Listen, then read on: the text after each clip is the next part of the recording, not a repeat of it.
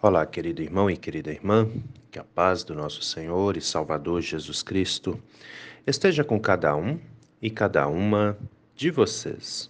Amém? Hoje é sexta-feira, dia 20 de maio, e antes de meditarmos, antes da nossa reflexão, quero só dar um recadinho, lembrando que esse final de semana não haverá atividades em nenhuma das nossas comunidades da paróquia, né? Porque esse é o final de semana da Assembleia Sinodal.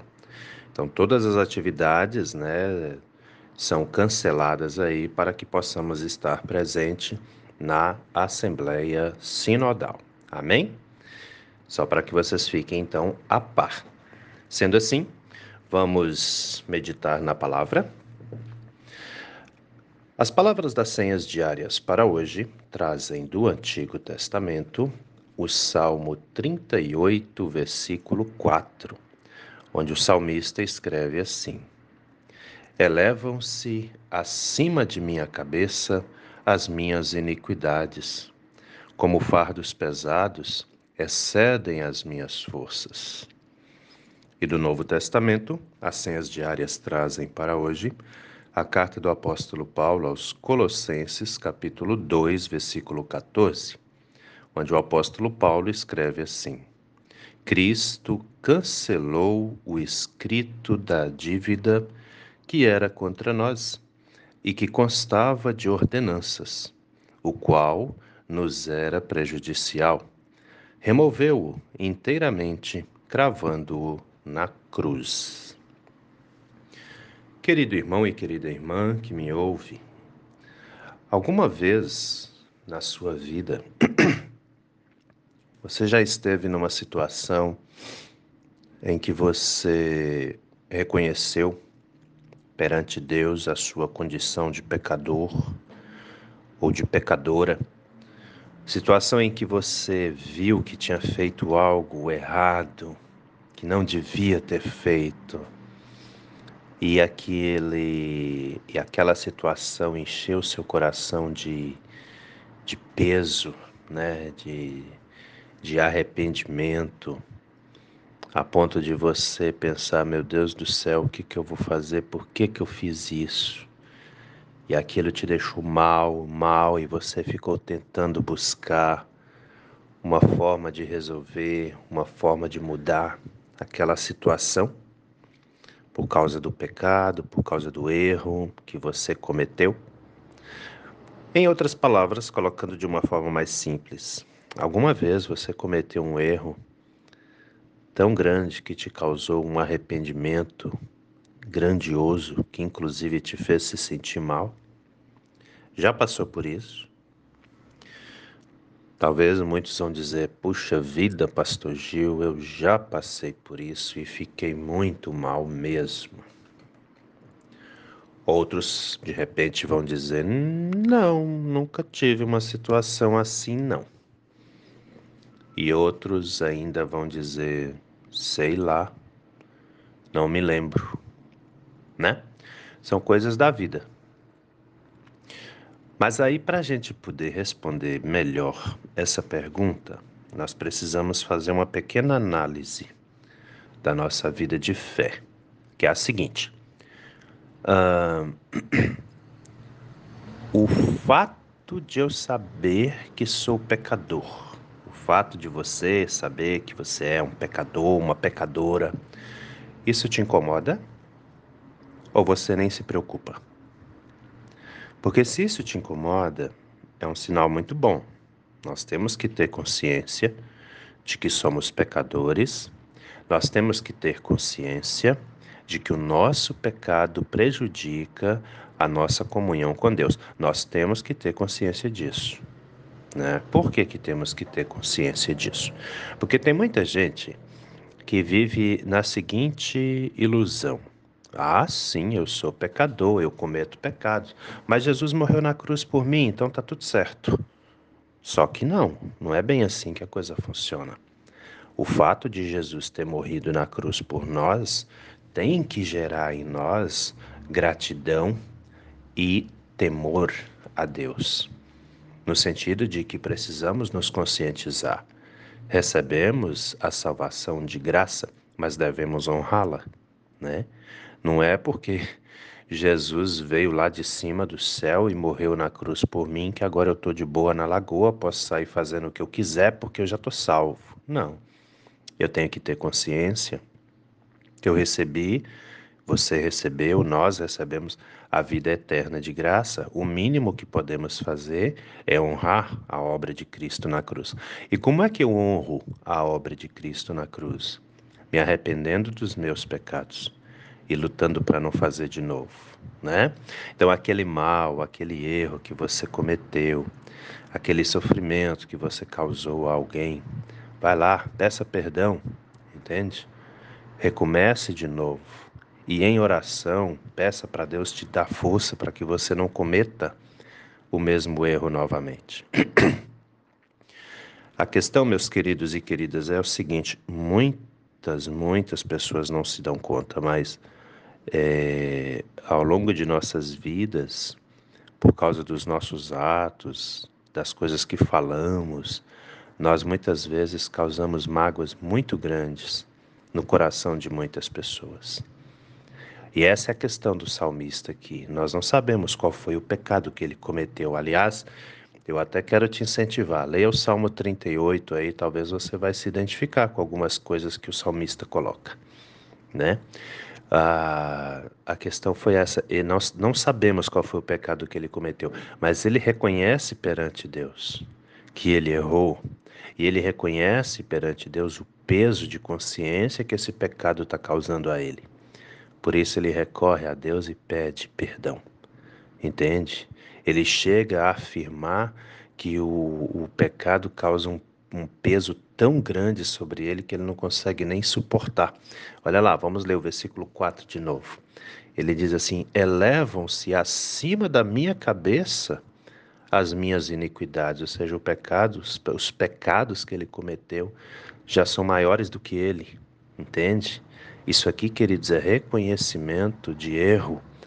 Isso aqui é arrependimento. Nós precisamos ter isso, entende? Olha lá, e ele ainda coloca como fardos pesados excedem as minhas forças. Ou seja, o pecado está pesando sobre ele. E por isso ele recorre a Deus. Entende? Agora preste bastante atenção. Eu não sei, né, da vida de vocês, como eu disse, eu sou ouvido por muita gente, mas a questão é a seguinte: se é uma palavra dessa não diz nada para você, então, meu querido, minha querida, realmente faça uma análise da sua vida de fé. Faça uma análise da sua comunhão com Deus, entende?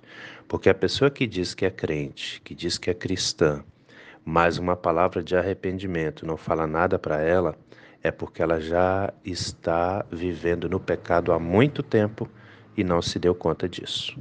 Entende?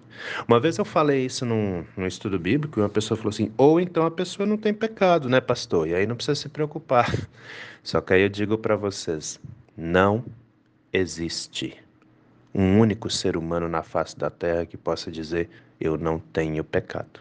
Não existe, tá? Não existe isso. Somos pecadores, pecamos todo dia e muitas vezes em cada dia também, né? E aí vem o apóstolo Paulo na carta aos Colossenses e ele vai dizer o seguinte: olha só. Colossenses capítulo 2, versículo 14. Cristo cancelou o escrito de dívida que era contra nós e que constava de ordenanças, a qual nos era prejudicial. Removeu-o inteiramente, cravando-o na cruz. Como assim? O que, que é isso? É uma como é que eu posso colocar isso? É, é uma comparação aqui que o apóstolo Paulo faz na carta aos Colossenses, onde ele olha a, a vida que o, como é que eu posso colocar assim, que os judeus tinham no Antigo Testamento, de, de, de basearem o perdão dos pecados, de basearem a aceitação de Deus né, é, no cumprimento da lei, e ele percebe que isso era sem condições, não tinha como mesmo, porque o cumprimento da lei não vai é, salvar ninguém, não vai levar ninguém à salvação, porque para isso é necessário perdão de pecados, e muitas vezes no cumprimento à lei o judeu prejudicava outras pessoas, então isso era contraditório, não, não fazia sentido mesmo, né? Mas aí vem Jesus. E no amor incondicional dele por nós, ele nos leva ao arrependimento, ele nos conduz ao arrependimento de pecados, e esse arrependimento gera a nossa, a nossa comunhão com Deus, que vai nos levar à salvação. Então, todas as ordenanças, ou seja, as leis que devíamos cumprir, né, numa tentativa ou na esperança de agradar a Deus, Jesus, aqui na, na comparação que o apóstolo Paulo faz, ele prega isso na cruz. Quando a gente sabe que ele levou sobre si os nossos pecados, os nossos erros, e ele foi justamente pregado na cruz, ou seja, está tudo em Cristo. O nosso caminho para o Pai é Cristo. O nosso caminho para a salvação é Cristo. Entende? O perdão dos nossos pecados, quem trouxe foi Cristo. Como disse o, o a gente pode chamá-lo de profeta do Novo Testamento, né, o João Batista, o Cordeiro de Deus que tira os pecados do mundo, é Cristo, o nosso Senhor, a quem seguimos, a quem servimos, em quem acreditamos. Então não era nas leis do Antigo Testamento que ia estar, que iria constar a nossa salvação, mas no nosso Salvador, Jesus Cristo. Então temos que ter fé nele, buscar a ele. Por isso, querido, querida, lembre-se de uma coisa: você peca todo dia. Nós pecamos todo dia. Por isso que tenhamos uma vida de oração, uma vida de fé, de comunhão com nosso Senhor e Deus, com nosso Senhor e Salvador Jesus Cristo. E um detalhe: errou contra o irmão, vai e peça perdão a ele. Não adianta você pecar contra um irmão e pedir perdão só para Deus, né? Você magoou, vai e peça perdão à pessoa a quem você magoou. Se arrependa, busca comunhão com Deus e eu tenho certeza você terá paz também. Amém? Pensa nisso com carinho, meu irmão. Pensa nisso com carinho, minha irmã, porque essa palavra é para mim, é para você, é para todos nós. Vamos orar? Deus eterno e todo-poderoso, muito, muito obrigado, Senhor, por mais esse dia de vida que recebemos das Suas mãos, pela noite que passou em que pudemos descansar, protegidos, protegidas pelo Senhor. Meu Deus, entregamos esse dia ao Senhor consagramos as nossas vidas a Ti e assim te pedimos, Pai amado, entre em nossas casas, habite em nossas famílias, abençoe, ilumine cada membro de nossas famílias, os casais, cada pai, cada mãe, os filhos, as filhas, os idosos. Meu Deus, te pedimos, repouse Sua mão curadora de Pai sobre os nossos enfermos, os que estão em tratamentos em casa, os que estão internados em hospitais. Que cada um e cada uma de nós sinta a Sua presença gloriosa de Pai conosco, nos curando, nos libertando, nos livrando de todos os males. Fique conosco, Senhor, hoje e a cada novo dia de nossas vidas. É em nome do nosso Senhor e Salvador Jesus Cristo que te pedimos e desde já também te agradecemos, pois temos a plena certeza de que o Senhor ouve as nossas orações e atende aos nossos pedidos também. Em nome de Jesus. Amém, Senhor.